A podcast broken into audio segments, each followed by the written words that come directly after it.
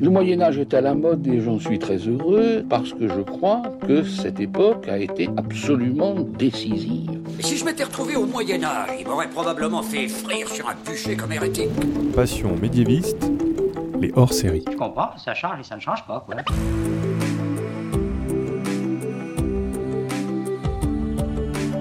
Bonjour à toutes et à tous et bienvenue dans ce nouveau hors-série du podcast Passion médiéviste. Alors d'habitude dans ce podcast, je reçois des personnes qui ont fait des masters ou des thèses d'histoire médiévale et des fois, je fais des hors-séries pour parler de sujets un petit peu plus généraux. Et aujourd'hui donc c'est un épisode sur les liens entre le genre littéraire de la fantaisie et le Moyen Âge. Et pour en parler, eh bien, j'ai une spécialiste, une personne qui connaît très très bien la fantaisie. J'ai le plaisir de recevoir Anne Besson. Bonjour Anne. Bonjour. Anne, tu es professeure de littérature à l'Université d'Arras et spécialiste donc de la fantaisie. Tu es autrice notamment du Dictionnaire de la fantaisie paru aux éditions Vendémiaire en 2018 et bientôt apparaître le Dictionnaire du médiévalisme. On en avait déjà parlé, rappelez-vous, du médiévalisme, donc aussi chez Vendémiaire en septembre 2022. Et avec toi aujourd'hui, nous allons parler de fantaisie et de Moyen Âge à l'occasion du lancement d'un Ulule et même d'un ouvrage en général consacré au Moyen Âge et Fantaisie que tu co-diriges avec Victor Batagion. Et ce sera aux éditions ActuSF. Donc un ouvrage collectif, Fantaisie au Moyen Âge, qui sera le premier d'une série de livres tournés vers le grand public érudit, donc fantaisie et histoire. Au moment où sort cet épisode, il vous reste quelques jours pour contribuer au financement participatif autour de cet ouvrage. Donc, auditeurs, auditrices, allez vite voir, je mettrai le lien en description de l'épisode. Et ce livre, en tout cas, quand tu m'as envoyé le sommaire, c'est très très très prometteur, très riche. Juste pour donner un aperçu aux éditeurs, on a inspiration littéraire artistique, inspiration historique et les incontournables de la fantaisie médiévale. C'est un programme super riche cet ouvrage en fait, Anne. Oui, le but, c'est justement de proposer le premier ouvrage de référence un peu exhaustif sur cette question-là qui intéresse beaucoup, qui revient beaucoup quand on parle euh, de fantaisie, quand on parle de fantaisie et d'histoire, le Moyen Âge s'impose, mais on ne sait pas toujours très bien de quel Moyen Âge on parle. Vous êtes bien placé pour savoir que le Moyen Âge, c'est vaste. Donc on a en l'occurrence dans la fantaisie à la fois donc un ensemble d'inspirations littéraires et un ensemble d'inspirations historiques qui sont souvent mêlés. Et on a voulu justement permettre au grand public, parce que c'est des ouvrages qui s'adressent au grand public avec des articles assez courts, hein, qui se veulent assez euh, accessibles, donc permettre au grand public de s'y repérer un peu, c'est-à-dire voilà de repérer ce qui relève des inspirations qui viennent de la littérature médiévale hein, euh, et de ce qui au contraire participe d'une réalité qui était celle de l'époque. Et bien sûr, on ne peut pas faire autrement que de passer en revue aussi les grandes œuvres de fantaisie médiévale qui ne relèvent jamais de l'une ou de l'autre, puisque euh, que ce soit Tolkien, l'auteur du Seigneur des Anneaux, George Martin, euh, l'auteur euh, du Trône de Fer, entre autres nombreux exemples, eh bien justement, il mêle toujours un peu tout ça. En tout cas, le sommaire fait très très envie, en plus avec des noms qui seront familiers pour les auditeurs et de Passion médiéviste. Mais il y a vraiment une nécessité à proposer un tel ouvrage en français, parce que j'imagine peut-être qu'en anglais, on trouve déjà ça. Là, ça n'avait pas trop été fait déjà? Bah même pas en fait en anglais. On trouve des ouvrages qui vont être euh, des monographies sur telle ou telle œuvre à succès. Euh, donc oui, Tolkien et le Moyen Âge dirigé par euh, Léo Carruthers chez CNRS Éditions. Beaucoup d'ouvrages sur le Moyen Âge de Game of Thrones, dont celui de Justine Breton et, et, Florian Besson récemment en français. Mais sur fantaisie et histoire, il y a les actes du colloque des Imaginales que, j'ai co-dirigé il y a deux ans. Mais donc c'est un ensemble de 10 articles, ça fait vraiment peu. En fait, les travaux sur la fantaisie en français, ils sont peu nombreux. Ça étonne souvent, mais c'est un fait. Il y a encore beaucoup, beaucoup à faire. Bon alors dans l'épisode, on va pas pouvoir aborder toutes les thématiques, hein, bien sûr, et en plus j'en ai déjà abordé dans d'autres épisodes, donc par exemple avec l'épisode sur Tolkien en novembre 2019 avec Vincent Ferré, mais je te propose Anne qu'on s'attarde sur certains points qui seront traités dans l'ouvrage. Alors déjà, raconte-nous de quel Moyen Âge s'inspire la fantaisie, parce qu'effectivement on en parle dans le podcast, entre le haut Moyen Âge avec les Mérovingiens, le bas Moyen Âge avec euh, la guerre de Cent Ans, il y a un monde entre les deux. Donc de quel Moyen Âge s'inspire la fantaisie en général? Un peu de tout ça. Hein. C'est la grande caractéristique de la fantaisie, c'est que c'est un genre de l'imaginaire, c'est un genre merveilleux qui peut se permettre absolument tous les syncrétismes.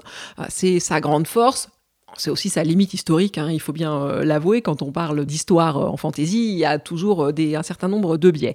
Mais bah, par exemple, on peut repérer un grand morceau de fantaisie, c'est qui est la fantaisie arthurienne facile à, repérer. autour, du, autour du, roi Arthur, de, des aventures de, de ses chevaliers, de la grande geste en gros tel que l'a fixé euh, Thomas Mallory, donc euh, la grande somme, la synthèse de la matière arthurienne qu'il a produit à la toute fin du Moyen Âge, qui s'appelle Le Morte d'Arthur. Donc fantaisie arthurienne, c'est un des exemples, mais il y a aussi, plus récemment, s'est développé tout un ensemble de fantaisies historiques, donc qui se veut plus réaliste, plus documenté, qui va avoir tendance à porter sur le modèle de George Martin, du Trône de Fer, plutôt sur les époques tardives du Moyen Âge, plutôt sur le XIVe siècle par exemple, pour nourrir une espèce de besoin de violence qui est assez intrinsèque à ce sous-genre-là de fantaisie.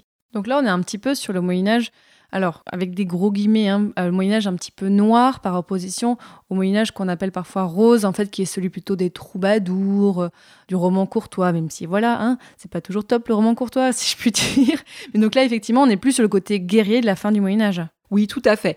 Alors, le Moyen Âge idéalisé de Tolkien peut se rattacher dans une certaine mesure par euh, l'aspect de, noblesse, par euh, la valeur intrinsèque qui est accordée à la nature humaine, par la foi, en fait, hein, qui transparaît chez Tolkien, à quelque chose de plus idéaliste, de plus rose. Mais effectivement, sinon, c'est le côté épique, c'est le côté guerrier. Alors, l'épique, au Moyen Âge, il se déroule euh, à la fois de la chanson de geste au tout dernier roman en prose. Donc, là encore, c'est vaste.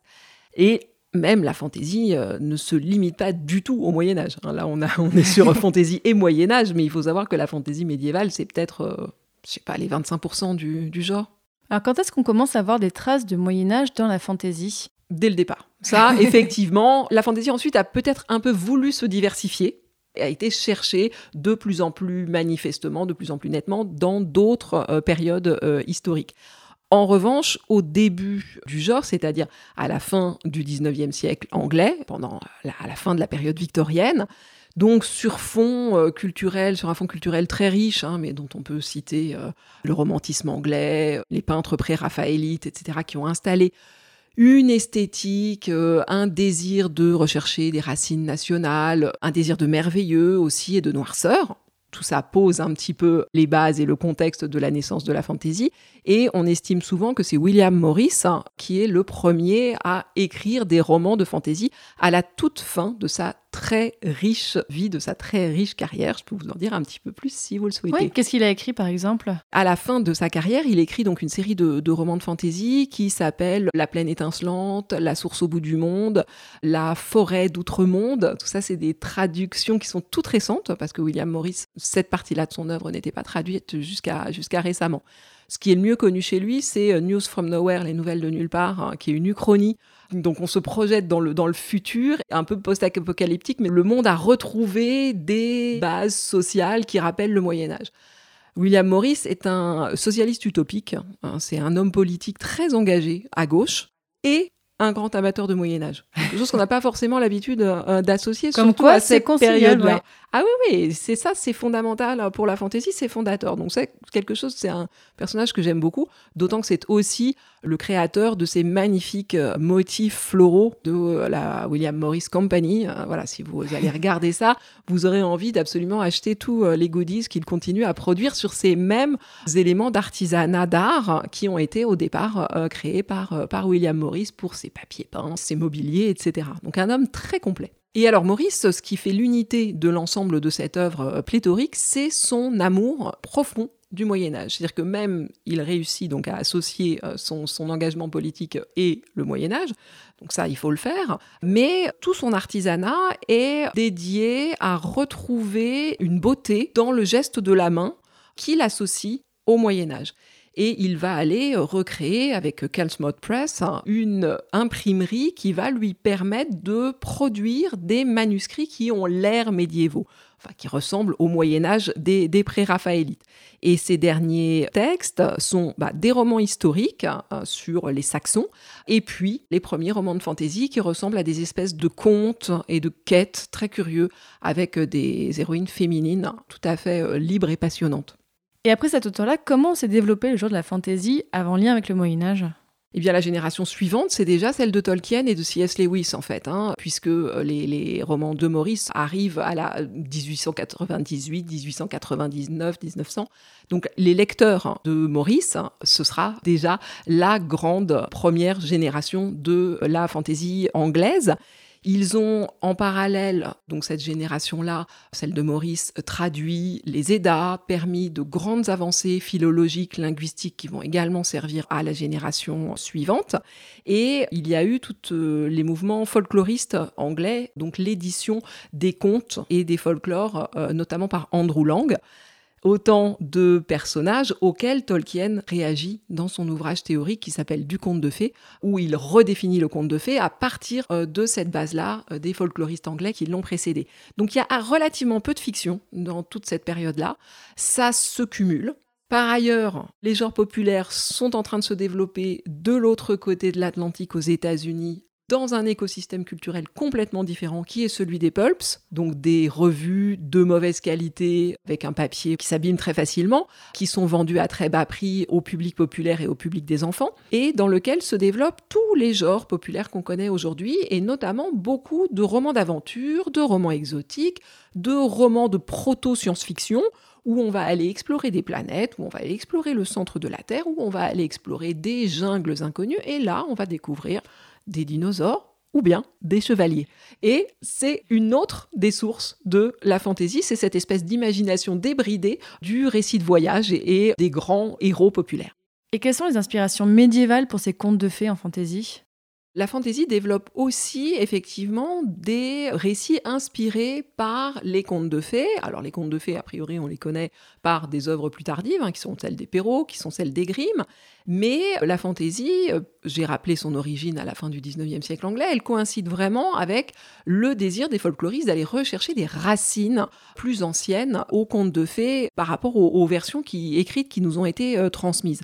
Et la fantaisie, tout au long de son histoire, et donc euh, y compris au, au 20e et encore au 21e siècle, va se donner cet objectif, qui est largement un mirage, hein, un effet de, mirage des sources, de remonter en amont vers quelque chose qui serait une espèce de substrat archaïque dans le fin fond de l'humus des contes et des mentalités populaires de toute l'Europe. Il va y avoir énormément de réécriture de, de, tous les contes, mais qui en général, oui, essayent de remonter en amont des versions considérées comme trop roses ou comme trop édulcorées, qui nous ont été léguées par la tradition merveilleuse du XVIIe siècle. Et donc, dans les auteurs de fantasy et dans leurs ouvrages, qu'est-ce qu'on retrouve comme caractéristique du Moyen Âge Tu as parlé déjà du côté guerrier, du côté voilà de quête, d'aventure, mais qu'est-ce qu'on a d'autre? Peut-être le cadre, les lieux d'aventure? Oui, le Moyen Âge de, de fantasy, il peut se réduire à un certain nombre de personnages archétypaux, de lieux eux aussi très euh, stéréotypés. Euh, c'est ce que Diana Wynne Jones a qualifié de Fantasyland pays de fantaisie et elle a fait un guide de Fantasyland, comme un guide touristique exactement, en disant alors voilà, euh, l'auberge de Fantasyland, elle va ressembler exactement à ça. Ce côté un peu cliché, qui se prête très bien à des satires extrêmement savoureuses en fantaisie, vient surtout de la partie ludique du genre, c'est-à-dire tous les jeux, et notamment les jeux de rôle, qui forcément hein, doivent avoir recours à des cadres communs très simples à repérer s'ils veulent fonctionner, puisqu'il faut qu'en un seul mot, on puisse se faire une image commune, partagée autour d'une table entre tous les différents joueurs. Et donc, c'est de là que viennent les clichés de la fantaisie. On dit château et les éléments se mettent en place. Donc la fantaisie se déroule de manière vraiment canonique dans des cadres pré-technologiques, des paysages très euh, ruraux, des grands champs, euh, des grandes plaines, des montagnes pointues et voilà tout ce qu'on peut imaginer de nature sauvage et préservée où vont euh, se repérer euh, entre chacune quelques villages, quelques rares villes, quelques forteresses. Hein. Euh, ça, c'est vraiment le cadre de la fantaisie. Et au sein de ce paysage vont évoluer des personnages qui, eux aussi, sont rattachés à un imaginaire commun du Moyen Âge merveilleux. Donc, des guerriers, mais aussi un certain nombre de créatures qui, eux, donc proviennent d'une agglomération folklorique et mythique passée par un certain nombre de filtres des princesses, des reines, des rois, des comtes, hein, tout ce qu'on peut imaginer comme membres de l'aristocratie, etc., etc. Et en fait, on se rend compte que la fantaisie peut-être même a contribué à propager le goût du Moyen Âge auprès d'un certain public. Ah oui, c'est une évidence. Enfin, moi, en tout cas, parmi mes... Alors, peut-être c'est un peu biaisé parce que je suis une, grande amatrice de fantaisie et tout le monde le sait, mais autour de moi, les collègues qui se dirigent vers la profession de médiéviste, historien ou, euh, littéraire, sont souvent venus au Moyen Âge par euh, les, les légendes du roi Arthur quand ils étaient petits, mais ils sont invariablement passés par la fantaisie aujourd'hui. La fantaisie, elle a explosé au tournant du 20e, 21e siècle avec euh, Harry Potter et Le Seigneur des Anneaux de Peter Jackson. Donc ça fait déjà un quart de siècle qu'elle est omniprésente dans la culture populaire du grand public. Ça forcément, ça laisse des traces. Oui, auparavant, c'était peut-être un petit peu un public d'initiés, parce que si on pense effectivement à Tolkien, Tolkien a longtemps été quand même plutôt réservé à certaines personnes, pas dans le sens qu'ils le gardaient pour eux, mais parce qu'effectivement, c'était peut-être un peu vu d'un mauvais œil, oh, c'est quoi ces lectures d'elfes et tout ça? Tout à fait. On est passé d'un public de niche hein, et d'un public de fans voilà, avec tout un, tas de pratiques culturelles associées et relativement euh, décriées comme le jeu de rôle typiquement, à un très grand public au contraire euh, aujourd'hui, et notamment toutes les jeunes générations passent par la fantaisie et en sortent de moins en moins, semble-t-il, hein, selon les enquêtes qu'on a aujourd'hui. Bah, justement, si on s'intéresse à une série qui s'inspire beaucoup du Moyen Âge, Game of Thrones, et donc là on est vraiment dans de la fantaisie en livre et en série, là on, retrouve effectivement une vision du Moyen Âge plutôt sombre en général. Oui, tout à fait. C'est l'objectif de Martin. Il trouve que Tolkien n'est pas allé assez loin et il trouve que la fantaisie en général propose un Moyen Âge de Disneyland voilà, on le retrouve, hein, c'est exactement euh, ce que, je disais sur Fantasyland. Donc lui, il prend cette caricature et il décide de dire oui, mais euh, vous voyez bien, si la petite paysanne avait jeté une motte de terre euh, sur le prince, il l'aurait pas regardé avec un grand sourire et à la fin il l'épouse, il l'aurait violée et laissée là pour morte, voilà, et il serait parti en brûlant la chaumière. C'est le point de départ du Moyen Âge de, de Martine, c'est de proposer quelque chose que lui présente comme plus historique, comme plus réaliste, qui est en fait inspiré d'autres types de fictions qui sont les fictions historiques. Au lieu que Tolkien était inspiré par des fictions merveilleuses, lui va aller chercher, euh, par exemple, il cite Maurice Druon et sa série des rois maudits comme une de ses inspirations. Donc ça n'est pas pour moi plus historique ou plus réaliste, c'est simplement une autre focalisation de la représentation, une autre manière de représenter, et effectivement, ça rejoint une légende noire du Moyen Âge qui va sembler très familière au grand public et donc lui apparaître plus vraisemblable. Et aussi dans Game of Thrones, on voit d'autres influences, notamment plutôt le côté oriental qu'on voit dans la série, qui a une place assez importante, où là c'était un petit peu lointain pour Tolkien. Oui, la série et euh, la série de, livres fonctionnent vraiment comme un patchwork d'espace-temps. En fait, donc celui qu'on repère le mieux, le continent central de Westeros et, euh, et la guerre des rois, correspond grosso modo à la fin du Moyen Âge, avec des personnages qui évoquent un peu plus la Renaissance, mais il y a plein d'autres zones dans le monde de Martine qui vont effectivement aller puiser à des inspirations un peu différentes. Par exemple, les îles de fer sont très clairement inspirées par la période viking, la culture viking, etc., tout ce qui est scandinave. Et effectivement, Essos va aller puiser à des sources orientaliste, oriental ou orientaliste, hein, c'est orientaliste au sens qu'Edward Saïd a donné à ce nom, c'est-à-dire des préconceptions, là encore, que l'Occident porte sur les civilisations orientales. Donc, est-ce qu'on peut dire que la fantaisie, au fur et à mesure, est devenue peut-être plus historique correctement, ou c'est encore loin de ça? Alors oui et non, parce qu'effectivement, la tendance du genre va vers une prétention historique ou une ambition historique plus grande. C'est le mouvement que, dont j'ai parlé euh, qui va euh, de, Tolkien à Martin pour prendre ces deux grands monuments euh, qui marquent comme ça le paysage et l'évolution du genre.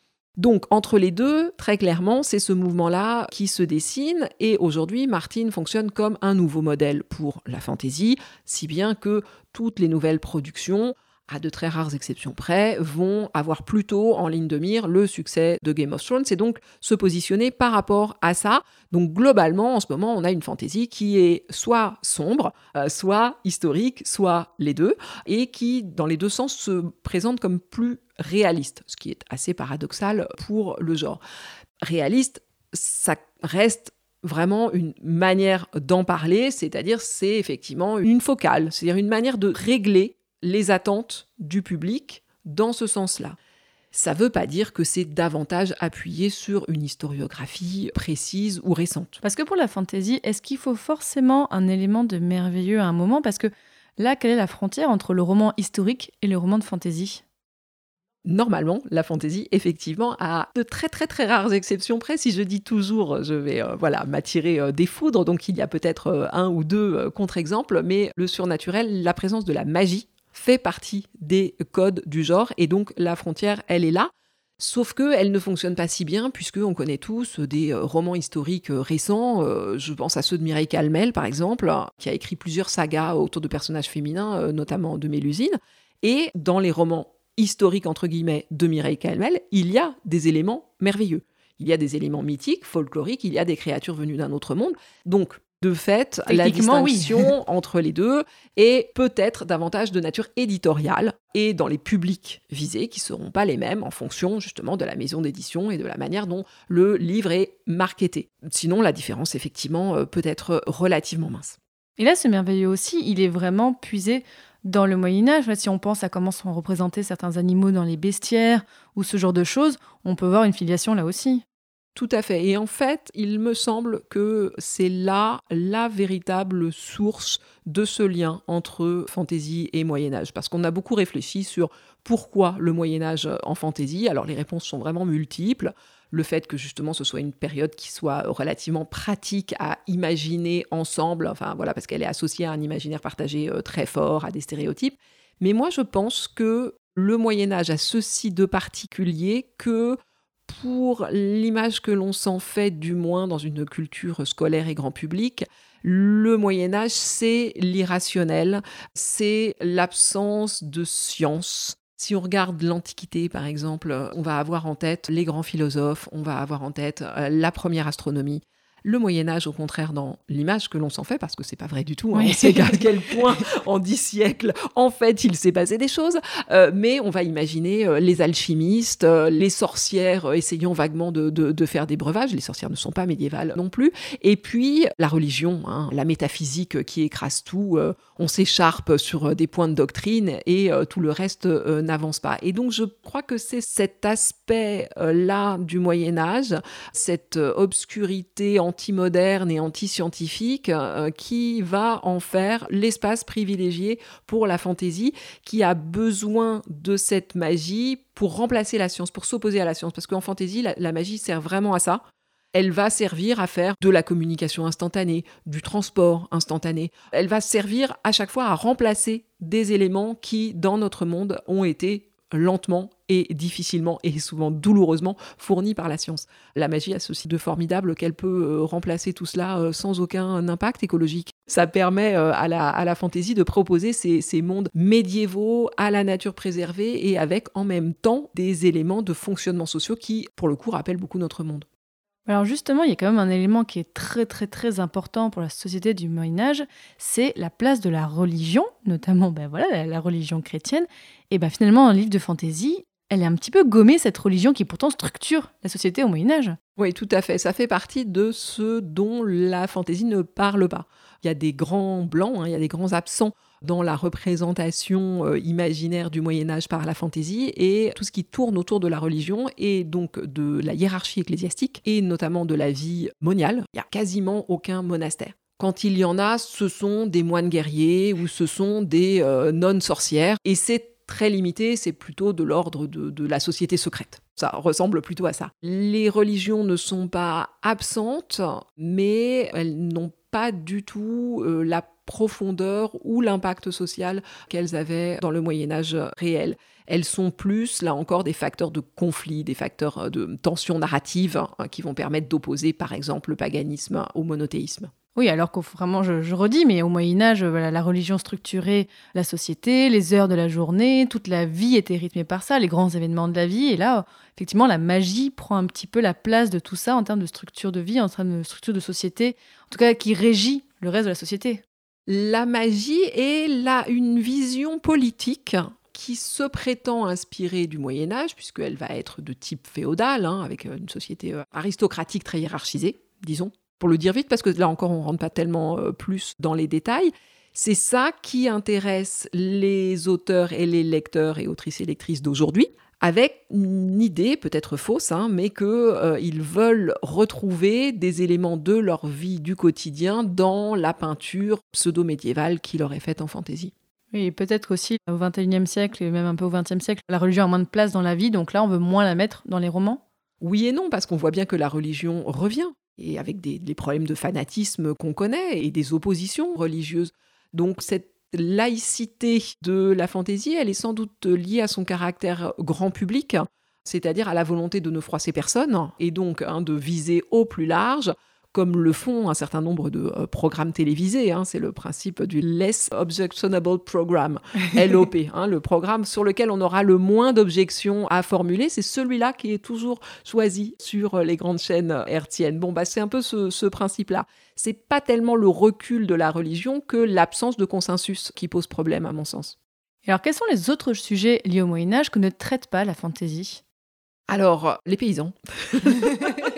Donc, ça fait quand même deux classes sur trois qui sont, bon, même si la trilogie du Mésilienne est un peu derrière nous et euh, c'était plus compliqué que ça, mais euh, donc Oui, une le fait, part- ouais, la part de la société, donc ceux qui combattent, ceux qui travaillent et ceux qui prient, là, effectivement, on n'a plus que ceux qui combattent dans la fantaisie. Tout à fait. Et ceux qui dirigent sans forcément combattre, alors que normalement c'est un petit peu lié. Mais effectivement, tout ce qui est vie quotidienne des villages, des villes.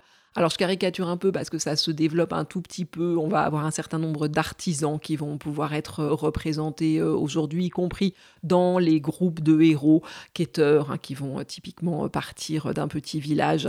Si certains des auditeurs ont regardé euh, récemment euh, La roue du temps, une des dernières séries euh, de fantasy médiévale qui a bien fonctionné. Ça commence dans un petit village avec a priori une structuration sociale où on a représenté un certain nombre de professions. Mais là encore, euh, on va pas du tout avoir rien qui soit consacré spécifiquement aux travaux des champs, aux travaux d'élevage, à la manière dont était produite la nourriture, des choses comme ça. Alors que oui, les paysans représentaient les trois quarts de la population au Moyen-Âge, si ce n'est plus. Donc effectivement, là, comme tu le dis, c'est une énorme part de la société qui est mise de côté. On comprend bien pourquoi. C'est- Ils n'ont pas d'histoire intéressante. Oui, voilà, de- Alors on pourrait leur en, leur en imaginer, hein, voilà. Il- ça- mais ça, ça reste à faire. Là, on a beaucoup parlé de fantaisie plutôt anglo-saxonne. Et est-ce qu'il y a une fantaisie à la française qui s'inspire du Moyen-Âge Oui, tout à fait. La fantaisie à la française. Alors, disons qu'il y a une école française de fantaisie. Il y a même des écoles françaises de fantaisie. Il y a une production de fantaisie française extrêmement dynamique qui se caractérise effectivement globalement, même si elle est riche donc diversifiée, par une tendance historique particulièrement forte. C'est quelque chose qui distingue probablement un certain nombre de nos auteurs. On peut penser à euh, Estelle Faye, on peut penser à Jean-Philippe Javorski, même si son roman le plus connu, qui s'appelle Gagner la guerre, hein, se, déroule dans une ville qui évoque davantage la Renaissance. Si on regarde l'ensemble de son œuvre et notamment euh, son cycle qui s'appelle Roi du monde, euh, qui est consacré aux Celtes, il couvre vraiment une grande période. On peut citer Fabien Cherouti, euh, qui est prof d'histoire et dont le cycle euh, Le bâtard de Cossigan est une uchronie, hein, c'est-à-dire vraiment réécrit. Je crois que c'est au XIVe siècle que ça se déroule, mais dans un monde où les elfes, les nains, etc. existent. Donc on va avoir des, combats, des attaques de, châteaux avec autour d'un personnage de mercenaire et de sa troupe euh, composée euh, de, créatures merveilleuses. J'espère ne pas en oublier. Jean-Laurent de- Del Socorro aussi euh, a consacré un, grand nombre d'ouvrages à différentes périodes de l'histoire. Voilà, il y en a sans doute d'autres qui vont me, revenir, mais pas pour le moment. Je mettrai sur mon site passionmédiéviste.fr de toute façon un article lié à cet épisode où je mettrai toutes les références que tu as citées. Donc, euh, auditeurs, auditrices, n'hésitez pas à aller voir ça. Et est-ce que la fantaisie a contribué à faire entrer dans la croyance populaire liée au Moyen-Âge des faits finalement qui ne sont pas historiquement vrais? Alors, je dirais que c'est plutôt que la fantaisie a agi peut-être comme un diffuseur de croyances erronées ou a contribué à pérenniser des éléments qui avaient déjà été contestés depuis belle lurette par l'historiographie. C'est-à-dire que la fantaisie n'est pas forcément à la pointe de ce qui se fait. On peut penser euh, à l'image de la sorcière, ça n'est pas la fantaisie qui l'imagine, c'est Michelet qui commence à vraiment populariser euh, cette figure-là comme médiévale. Et la fantaisie ne fait qu'enchaîner, enfin le romantisme et la fantaisie, etc. Par contre, ce qui me semble très intéressant, c'est de constater à quel point aujourd'hui l'imaginaire de fantaisie imprègne rétroactivement les représentations historiques communes. C'est-à-dire qu'aujourd'hui, les images partagées que les gens se font du Moyen Âge, s'ils ne s'intéressent pas particulièrement à l'histoire, eh bien, elles sont vraiment contaminées par la fantaisie.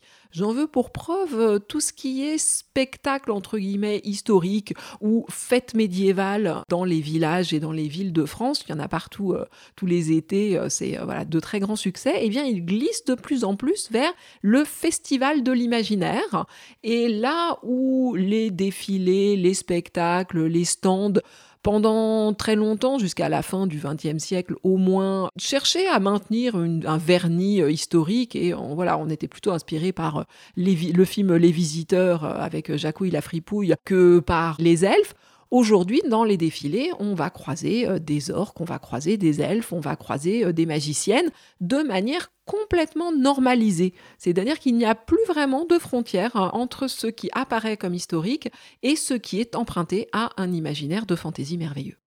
Oui, en fait, on voit même sur des stands pêle-mêle euh, des vendeurs, euh, on va dire, de confiserie, de, petites figurines. Euh, je, je, dénigre pas du tout, hein, vraiment. Juste, je dis qu'effectivement, quand on dit médiéval, parfois, bah, on pourrait s'attendre à quelque chose de historiquement vrai. Je sais qu'il y a certains événements qui font attention à ça où c'est pas forcément trop mélangé. Mais effectivement, il y a tout ce mélange qui est fait, mais où on accepte que tout soit lié. Oui, alors certains n'acceptent pas justement tout ce qui est histo, les vrais histo, les reconstituteurs, ceux qui veulent maintenir vraiment une volonté de transmission de l'histoire telle celle qu'elle s'est réellement produite et qui euh, sont vraiment dans cette démarche de reconstitution et de transmission, vivent assez mal ces mélanges permanents et justement s'efforcent de, de s'y opposer euh, de toutes leurs forces. Reste qu'effectivement, ceux qui dominent sur euh, les festivals et dans les boutiques en ligne, ça va être des euh, bijoux elfiques ou des couteaux euh, d'elfes euh, noirs directement à côté de la reproduction de la dague qui correspondra effectivement à une période historique. Et la clientèle, le public, est très largement commun. Mais si déjà ça peut faire en sorte que les gens s'intéressent au Moyen Âge, c'est déjà une très bonne chose. Oui, tout à fait. Et effectivement, c'est une porte d'entrée pour beaucoup d'entre eux. Ceux qui ont fait de la reconstitution au départ, entre guillemets, là encore, parce que je ne veux pas faire de jugement de valeur de mauvaise qualité, vont souvent ensuite faire la démarche de reconstitution qui va les amener ailleurs. Et si on revient à la fantaisie médiévale, est-ce qu'il y aurait des aspects qui mériteraient d'être plus connus par le grand public encore? Oui, bien sûr, il y a très très peu de la fantaisie qui est effectivement connue. Là encore, hein, aujourd'hui, on vient de citer toujours les mêmes noms. Et ça, c'est parfois euh, reproché au, discours médiatique. En même temps, c'est absolument normal parce que euh, on doit parler de choses que les gens vont déjà connaître et vont pouvoir identifier. Et puis, on a besoin de grands repères dans la masse de, de connaissances qui nous sont proposées. Mais la fantaisie est infiniment plus riche que ça, et la fantaisie médiévale notamment. Et donc, la plupart des gens ne connaissent pas, ne serait-ce que l'ensemble des médias qui sont concernés. Donc je vais juste parler de ça, mais quand on est amateur de bande dessinée, il y a énormément de BD de fantasy, il y a énormément de BD médiévales et il y en a un certain nombre qui croisent les deux. Si on est amateur de jeux de rôle ou de jeux vidéo, bien sûr, il y a euh, énormément à, à connaître et à apprendre en illustration euh, de la même façon. Enfin voilà, c'est beaucoup, beaucoup plus riche qu'on ne peut le penser en ayant juste deux, trois noms en tête. Tout ce dont on a parlé dans cet épisode, ce n'est qu'un aperçu, petit aperçu de tout ce qu'il y aura donc dans cet ouvrage, Fantaisie et Moyen Âge. Donc vous avez quelques jours pour contribuer au Ulule. Sinon, bah, il faudra attendre donc mai 2023, c'est ça, pour la sortie officielle? C'est bien ça. Donc euh, bon, si vous écoutez ce podcast en mai 2023 ou après, eh bien vous savez ce qu'il vous reste à faire. Allez dans votre librairie préférée pour trouver l'ouvrage ou le commander chez votre libraire préféré. C'est toujours mieux que sur Amazon.